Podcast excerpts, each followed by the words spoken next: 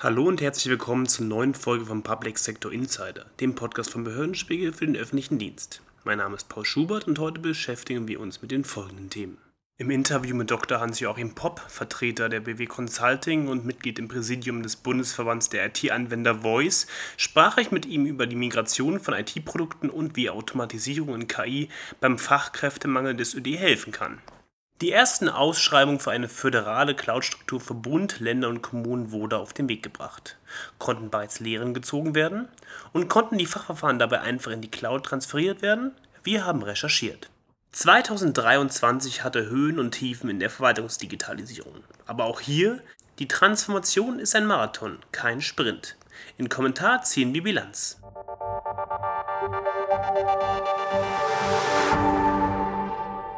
Wie lange bleibt man bei einem fehlerhaften Softwareprodukt? Nach Dr. Hans-Joachim Popp, Mitglied im Präsidium des Bundesverbands der IT-Anwender Voice und tätig in der hausinternen Beratung des BMVG, viel zu lange. Das gelte sowohl für die Wirtschaft, aber auch für die Verwaltung. Warum die Migration so schwerfällig läuft und ob wir in Deutschland genug Standardisierung für IT-Produkte haben, hat er mir im Interview erzählt. So, schönen guten Tag, Herr Dr. Popp. Ich freue mich, dass ich Sie heute beim Public Sector Insider begrüßen kann. Ja, schönen guten Morgen. Ich möchte mit Ihnen heute mal ein bisschen über IT-Sicherheit sprechen, und zwar über den Fachkräftemangel. Da gibt es ja so mehrere Optionen, wie man dem entgegnen kann, wie zum Beispiel Automatisierung und KI. Ist das auch eine Option für IT-Sicherheitshersteller, um so mit weniger Fachpersonal auszukommen? Ja, wenn man sich das heute anschaut, was so ein Administrator leisten muss, dann ist kein Wunder, dass wir hier auf dem Markt äh, eine Knappheit haben, denn äh, die Betreuung gerade der sicherheitsrelevanten Systeme, also Firewalls, Intrusion Detection und so weiter, ist unglaublich aufwendig immer noch. Und zwar liegt das äh, einfach auch an der immer noch nicht sehr benutzerfreundlichen Administrationsoberfläche, die diese Systeme meistens noch aufweisen. Also wir sind da längst nicht auf einem modernen Stand, wie wir den von den Smartphones kennen, wenn wir dort ein Update machen einer Applikation, dann läuft das reibungslos. Äh, normalerweise äh, als User kann ich auch gar nichts machen. Schauen wir aber auf eine Firewall oder einen E-Mail-Server, äh, dann ist das ein extrem aufwendiger Prozess heute. Der braucht Leute, die wirklich nicht nur spezielle Skills haben, spezielle Kenntnisse, sondern die auch extrem gute Nerven haben. Und von denen haben wir zu wenig und deswegen ist es auf dem Markt fast unmöglich, jetzt einen Systemadministrator anzuwerben. Das, das ist die große Herausforderung. Was ist denn hier die Rolle der Hersteller? Also ist der Hersteller in der Pflicht, um für fehlerfreie Software zu sorgen? Ja, bisher ist das eben so, dass ein Kunde, der sich für ein solches System entschieden hat, in der Regel längere Zeit äh, dabei bleibt. Äh, ein Wechsel ist hochkompliziert. Äh, alles müsste ja im laufenden Betrieb passieren und man ist da extrem vorsichtig. Die Bindung ist sehr hoch an den Hersteller und dementsprechend ist natürlich auch kein Anreiz da, hier benutzerfreundliche Systeme zu bauen. Der Kunde muss damit umgehen, das Anwenderunternehmen muss damit umgehen. Und äh, ja, hier gibt es bisher keine hohe Qualität bei der Benutzung der Administration. Das ist einfach äh, bisher nicht nötig. Und so entstehen natürlich auch äh, Situationen, in denen Unsicherheit durch Fehladministration, durch falsche Bedienung passiert. Also nicht wenige Sicherheitsvorfälle passieren dadurch, dass der Administrator äh, falsche Einstellungen oder nicht vollständige Einstellungen vorgenommen hat, weil er es nicht besser wusste. Und das liegt eben äh, daran, dass äh, die Hersteller dafür bisher überhaupt keinen Anreiz haben. Denn es gibt ja bekanntlich bisher keine Haftung des Herstellers für eine solche Sicherheitssituation. Und das muss sich meiner Meinung nach deutlich ändern. Sie haben eben davon gesprochen, dass die Herstellerbindung bei IT-Produkten relativ hoch ist. Haben Sie da auch einen Einblick, wie das vielleicht im ÖD ist? Also bleibt die Verwaltung unter Umständen auch durch, ich sag mal, Tradition länger beim fehlerhaften Produkt?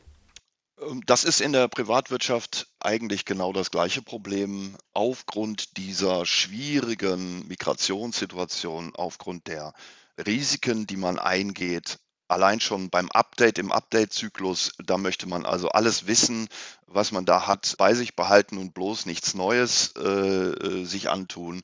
Und deswegen äh, besteht in der Industrie wie in der Verwaltung da eine hohe langfristige Bindung und das ist eben kein Anreiz bisher äh, für einen Hersteller hier in der Qualität besser zu werden. Und äh, der Betrieb ist eben extrem aufwendig. Äh, solche Systeme, da gibt es Update-Zyklen, Update-Mechanismen, die so komplex sind, dass man die nur in einer ganz bestimmten Reihenfolge äh, durchführen kann. Wenn man das nicht weiß, kann es sein, dass am nächsten Morgen, wenn die Belegschaft wieder äh, auf das System geht, dass man dann äh, kein System mehr zur Verfügung hat und dann gibt es einen Riesenärger. Das möchte ganz selten jemand anfassen. Und deshalb passiert da bisher noch relativ wenig. In der EU-Gesetzgebung passiert ja vor allem in diesem Jahr relativ viel. Also wenn ich jetzt nur zum Beispiel an NIST 2 oder den Data Act oder den Service Act denke, gibt es da viel zu tun. Beim Cyber Resilience Act gibt es auch viele Sachen zu klären. Dort sollen die Hersteller demnächst für ihre Produkte haftbar gemacht werden. Wie schätzen Sie die Situation dort für die Hersteller ein? Ja, das wird sich in den Preisen natürlich auswirken, aber wenn die Produkte etwas teurer werden, wir dafür aber viel Administrationsleistung einsparen können, dann rechnet sich das in jedem Fall für den Kunden und es rechnet sich vor allen Dingen volkswirtschaftlich. Natürlich gibt es für den einzelnen Hersteller dafür im Moment keinen Anreiz, aber so wie das in der Automobilindustrie passiert ist, äh, so wird es auch in der Softwareindustrie sich ändern müssen, dass die Haftung so äh, stark wird, dass eben die Qualität automatisch dann nachgezogen werden muss dann wird es auch volkswirtschaftlich, so eben wie im Straßenverkehr, extreme Verbesserungen geben. Und äh, der Cyber Resilience Act ist eins der Instrumente, um dies zu erreichen, um die Hersteller in die Pflicht zu nehmen, auch wenn das für sie im Moment nicht so attraktiv aussieht. Aber äh, für die Gesamtwirtschaft ist das hochattraktiv, denn wir haben in der Administration, im Betrieb von solchen Systemen ein Vielfaches an Arbeitskräften gegenüber den wenigen Entwicklern, die diese Produkte entwickeln. Das heißt, verdoppeln wir den Aufwand in der Entwicklung, können wir mit der Administrationsleistung auf ein Zehntel runterkommen und dann äh, rechnet sich das in jedem Fall. Aber bei der Software werden wir trotzdem weiter mit Pannen zu rechnen haben, oder? Äh, ja, aber es kommt darauf an, welches Niveau wollen Sie erreichen. Wenn Sie sich heute in der Medizintechnik äh, das zum Beispiel anschauen, was wir dort für eine Qualität der Software haben, kein Beatmungsgerät oder Dialysegerät äh, funktioniert heute ohne Software. Trotzdem werden Sie nie hören, dass ein Dialysegerät abgestürzt ist. Es liegt einfach daran, dass man die äh, Qualität von Anfang an auf einem ganz hohen Niveau äh, angesiedelt hat. Fehlerfreiheit gibt es natürlich nicht, aber es, äh, im Moment äh, muss man ja sagen, hm, wird die Software eher instabiler, als dass sie stabiler wird. Und die Risiken werden ja immer höher. Und davon müssen wir natürlich wegkommen. Und da kann man dran arbeiten. Es gibt da Verfahren, um die Qualität hochzubringen. Und das muss unbedingt passieren, denn sonst äh, haben wir langfristig ja, viel zu hohe Aufwände im Betrieb und ähm, das kann nicht so bleiben. Sie haben es eben angesprochen, es gibt Verfahren, um die Qualität der Produkte zu verbessern. Haben Sie da bestimmte Kriterien im Kopf? Ja, äh, wenn Sie sagen, wie funktioniert denn das Update? Muss ich was tun, äh, was Bestimmtes, äh, um das Update einzuspielen oder kommt dieses äh, Programm mit dem zurecht, was es vorfindet, also von welcher Version auf welche Version kann ich denn updaten. Da muss eigentlich ein Update-Programm mit jeder Konstellation zurechtkommen, äh, schaut sich an, was ist jetzt drauf, es kennt seinen eigenen Stand und das ist ein Qualitätsmerkmal. Wie genau muss ich darauf achten, in der richtigen Reihenfolge Dinge zu tun? Das braucht es eigentlich alles nicht. Das sehen wir daran, wie das in der App-Entwicklung auf dem Smartphone geht, äh, da machen Sie ein Update und niemals werden Sie gefragt, von welcher Version Sie upgraden wollen, sondern das System weiß das selber. Diese Qualität brauchen wir auch für die Produkte und zum Beispiel, wenn Sie jetzt mal drauf schauen, äh, es wurde früher immer davon gesprochen, da wurde außerhalb des Standards das äh, System benutzt und deswegen ist es leider nicht mehr updatefähig oder upgradefähig. Das ist natürlich nicht richtig. Äh, das System kann mit allem, was es in der Vorversion angeboten hat, umgehen, wenn man es denn entwickelt in dieser Richtung und wenn man die Qualität diesbezüglich, also Abwärts-, Aufwärtskompatibilität äh, weiterentwickelt, dann hat es der Kunde wesentlich leichter. Der Anwender kann dann äh, verschiedene Versionen nebeneinander betreiben, äh, beziehungsweise auch seine Konfiguration eins zu eins übernehmen in einer neueren Version. Das kann man alles bauen. Das kostet Geld in der Entwicklung. Das wird der Kunde aber auch bezahlen im Preis und dann hat er es im Betrieb erheblich leichter. Gibt es Ihrer Meinung nach eine unzureichende Standardisierung von IT-Sicherheitsprodukten? Das ist ein allgemeines Problem in der Softwareentwicklung. Das beschränkt sich nicht auf Sicherheitsprodukte. Wir haben einige Standards, die nicht weiterentwickelt worden sind äh, über die Zeit hinweg. Schon gar nicht haben wir Einfluss als öffentliche Verwaltung äh, darauf. Das sollten wir zukünftig viel, viel stärker vorantreiben, dass wir Einfluss nehmen auf diese Standards, dass sie zukunftsfähig werden und dass jeder Hersteller sich an diese Standards halten muss. Bisher haben wir in erster Linie de facto Standards oder wir haben ähm, Standards, die nur Grundlagen abdecken, die dann aber von den äh, Herstellern mit weiteren Features weiterentwickelt worden sind, äh, aber dann proprietär. Und das ist natürlich tödlich. Wenn Sie ein Datenbank-Feature heute äh, verwenden von einem einzelnen Hersteller, was es nur von ihm gibt, ist klar, dann haben Sie, selbst wenn Sie sagen, es ist eine SQL-Datenbank, dann ist sie eben nicht nach SQL Standards, sondern dann hat die zusätzliche Features. Die haben sie bei einem anderen Hersteller nicht und ähm, das ist natürlich dann eine ganz, ganz starke Bindung.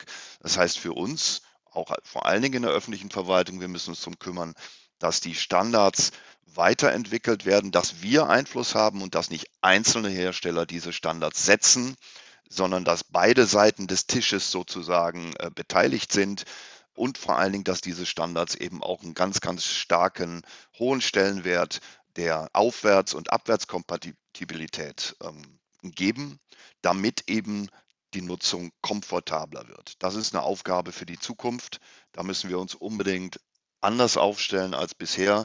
Das Marktgeschehen nicht einfach laufen lassen, sondern ganz klar sagen, wir wollen den Standard X und wir entwickeln den auch weiter und geben den dann vor, sodass die Hersteller sich daran halten müssen. Und dann werden sie auch austauschbarer gegeneinander. Und wenn sie austauschbarer sind, dann haben wir echten Wettbewerb und dann kriegen wir automatisch auch einen Qualitätsschub.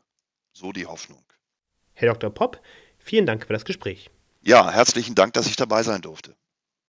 Die deutsche Verwaltung hat sich zum Ziel gesetzt, skalierfähige Cloud-Infrastrukturen aufzubauen. Wie eine föderale Cloud-Struktur für Bund, Länder und Kommunen aussieht, war Inhalt langwieriger Diskussionen. Jetzt wurden die ersten Ausschreibungen für den Betrieb auf den Weg gebracht. Auch Pilotprojekte lassen erste Lernerfahrungen zu. Trotzdem ist eine Vielzahl an Fachverfahren nicht einfach in die Cloud migrierbar, ganz zu schweigen von den Veränderungen in der Landschaft der IT-Dienstleister und personellen Widerständen. Dr. Eva Schöde-Proll hat sich damit auseinandergesetzt. Sprecherin ist Tanja Clement. Mehr als drei Jahre nach dem Beschluss des IT-Planungsrats zur deutschen Verwaltungscloud-Strategie sind die ersten Cloud-Leistungen für den Betrieb von Cloud-Services auf der Bundes- und Landesebene ausgeschrieben. Das Beschaffungsamt des Bundes lanciert eine Public Cloud-Ausschreibung. Das ITZ-Bund hat aktuell eine Cloud-Plattform on-premise ausgeschrieben, auf der der Technologielieferant nur reglementierte Zugriffe hat. Die GAF Digital hatte eine Ausschreibung für einen Cloud-Broker veröffentlicht, der den Mitgliedern der Genossenschaft verschiedene Cloud-Angebote offerieren soll. Diese Ausschreibung wurde mittlerweile vergeben. Die Sozialversicherungen, darunter die Bundesagentur für Arbeit, die Rentenversicherung und die Unfallversicherung, bereiten eine ähnlich gebündelte Ausschreibung für eine Plattform vor. Zeitgleich arbeiten viele IT-Dienstleister und auch die Genossenschaft GAF Digital daran, ein eigenes Portfolio als Betriebsplattform aufzubauen. Hier sollen existierende föderal verteilte Rechenzentren verschiedener IT-Dienstleister virtuell zusammengeschlossen werden und eine gemeinsame Applikationsschicht betreiben. Eine solche gemeinschaftliche Leistungserbringung soll ab dem zweiten Quartal 2024 möglich sein. Auch konsolidiert das ITZ Bund aus den Eigenentwicklungen Bundescloud, auf der die E-Akte Bund betrieben wird, und der Betriebsplattform Bund die Bundescloud 2.0.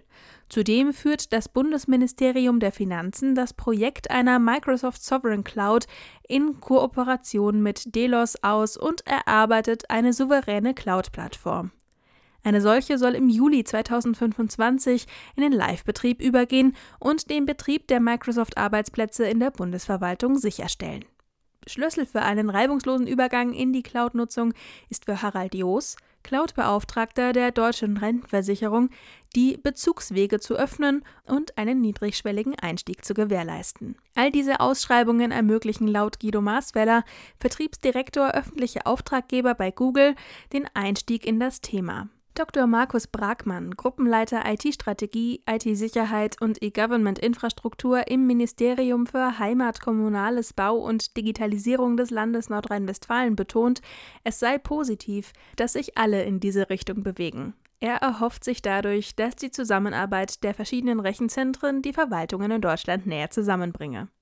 Gleichzeitig gelinge eine erfolgreiche Transformation in die Cloud jedoch nur mit Sicherheit und Souveränität im Einklang.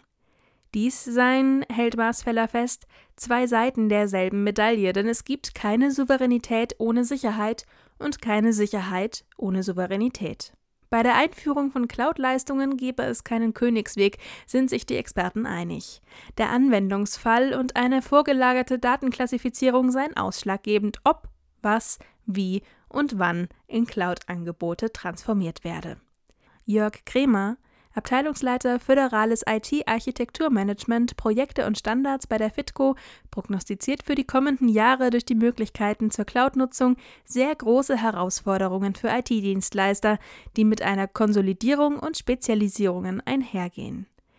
Wichtig sei zunächst ein einheitliches Verständnis über die Ziele, welche man mit der Einführung von Cloud-Technologie erreichen wolle, zu erzielen. Dann sei es erforderlich, auch neue Zusammenarbeits- und Finanzierungsmodelle wie Pay-per-Use zu diskutieren. Allein der technologische Wandel fordere die vorherrschenden Entscheidungsstrukturen der letzten 20 Jahre heraus. Auch Pia Karger, Abteilungsleiterin Digitale Gesellschaft und Informationstechnik im Bundesministerium des Innern und für Heimat, hebt die Bedeutung der Cloud als Standardisierungsprojekt für die Digitalisierung der deutschen Verwaltung hervor.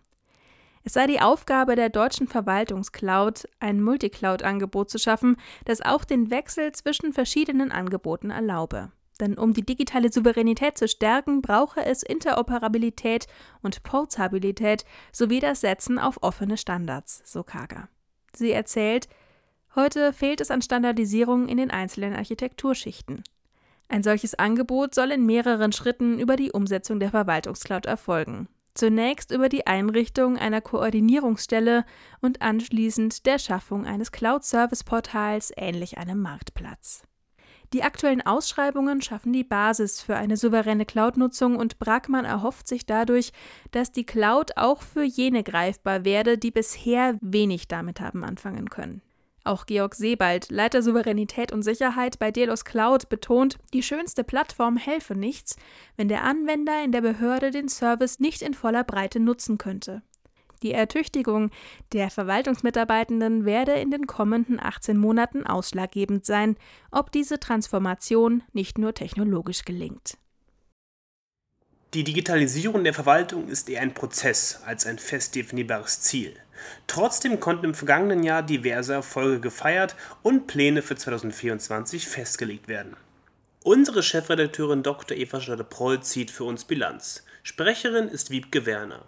Das vergangene Jahr startete, auch wenn die gesetzliche Forderung des Onlinezugangsgesetzes nicht erfüllt wurde, mit positiven Erwartungen bei der Umsetzung der Digitalisierung in der Verwaltung. Die Identifizierung mit der Bund-ID im Rahmen der Energiepauschale für Studierende im März markierte einen Meilenstein im Hinblick auf die digitale Souveränität, um unerwünschte Abhängigkeiten in der IT zu vermeiden. Auch wenn sich die Skalierung der Bund-ID insbesondere am Anfang als schwierig gestaltete, ist das zentrale Konto zur Identifizierung für alle Online-Anträge der Verwaltung ein Erfolg. 2024 stehen zahlreiche weitere Vorhaben und Gesetze an, um die Sicherheit und Souveränität in Deutschland zu gewährleisten. Dazu gehören die geplante Umsetzung der NIS-2-Richtlinie und die Diskussion um die Zentralstellenfunktion des Bundesamtes für Sicherheit in der Informationstechnik. Die Strukturen für die deutsche Verwaltungscloud zu schaffen, stellte 2023 eine Herausforderung dar. Diese gilt es nun in die Anwendung zu bringen. Zahlreiche Akteure haben sich darauf in technologischer Hinsicht vorbereitet. So rückt 2024 der Aufbau personeller und organisatorischer Kompetenzen in den Fokus. Auch die Anwender müssen cloud-ready werden. Dafür werden sich die IT-Dienstleister aller föderaler Ebenen aufeinander zubewegen müssen. Auch die Registermodernisierung mit Blick zurück brachte 2023 Klärungen hinsichtlich Governance, Projektstruktur und Zeitplanung. Mit Blick nach vorne wird 2024 in diesem Bereich rechtliche Veränderungen erforderlich machen über all dem schwebt die Frage, wie Geschwindigkeit in die Verwaltungsdigitalisierung kommt und Bürgerinnen und Bürger nicht weiter das Vertrauen in staatliche Institutionen verlieren. Laut einer DBB-Befragung glauben nur 27 Prozent der Bürgerinnen und Bürger, dass der Staat in der Lage ist, seine Aufgaben zu erfüllen. Befürworter von mehr Geschwindigkeit sind allerdings in den wenigsten Fällen Föderalismusverweigerer. Die bei fast allen IT-Projekten geforderte Standardisierung muss anders erreicht werden. Dabei kommt den Kommunen eine besondere Bedeutung zu. Sie ächzen unter der Last einer krisengeplagten Daseinsvorsorge. Sie erfahren als Erste das Unverständnis des Souveräns, wenn nicht nur digitale Prozesse nicht funktionieren. Auch die Bemühungen, die Chancen und Risiken von künstlicher Intelligenz in der Verwaltung zu etablieren, wurden verstärkt. Durch den AI Act hat die EU die umfassende KI-Regulierung weltweit beschlossen. Diese und weitere Themen haben die Verwaltungsdigitalisierung nach vorne gebracht. Und auch in 2024 müssen wir weitere Schritte nach vorn machen. Das war's für heute vom Public Sector Insider. Wir hören uns an gleicher Stelle nächste Woche wieder. Bis dahin.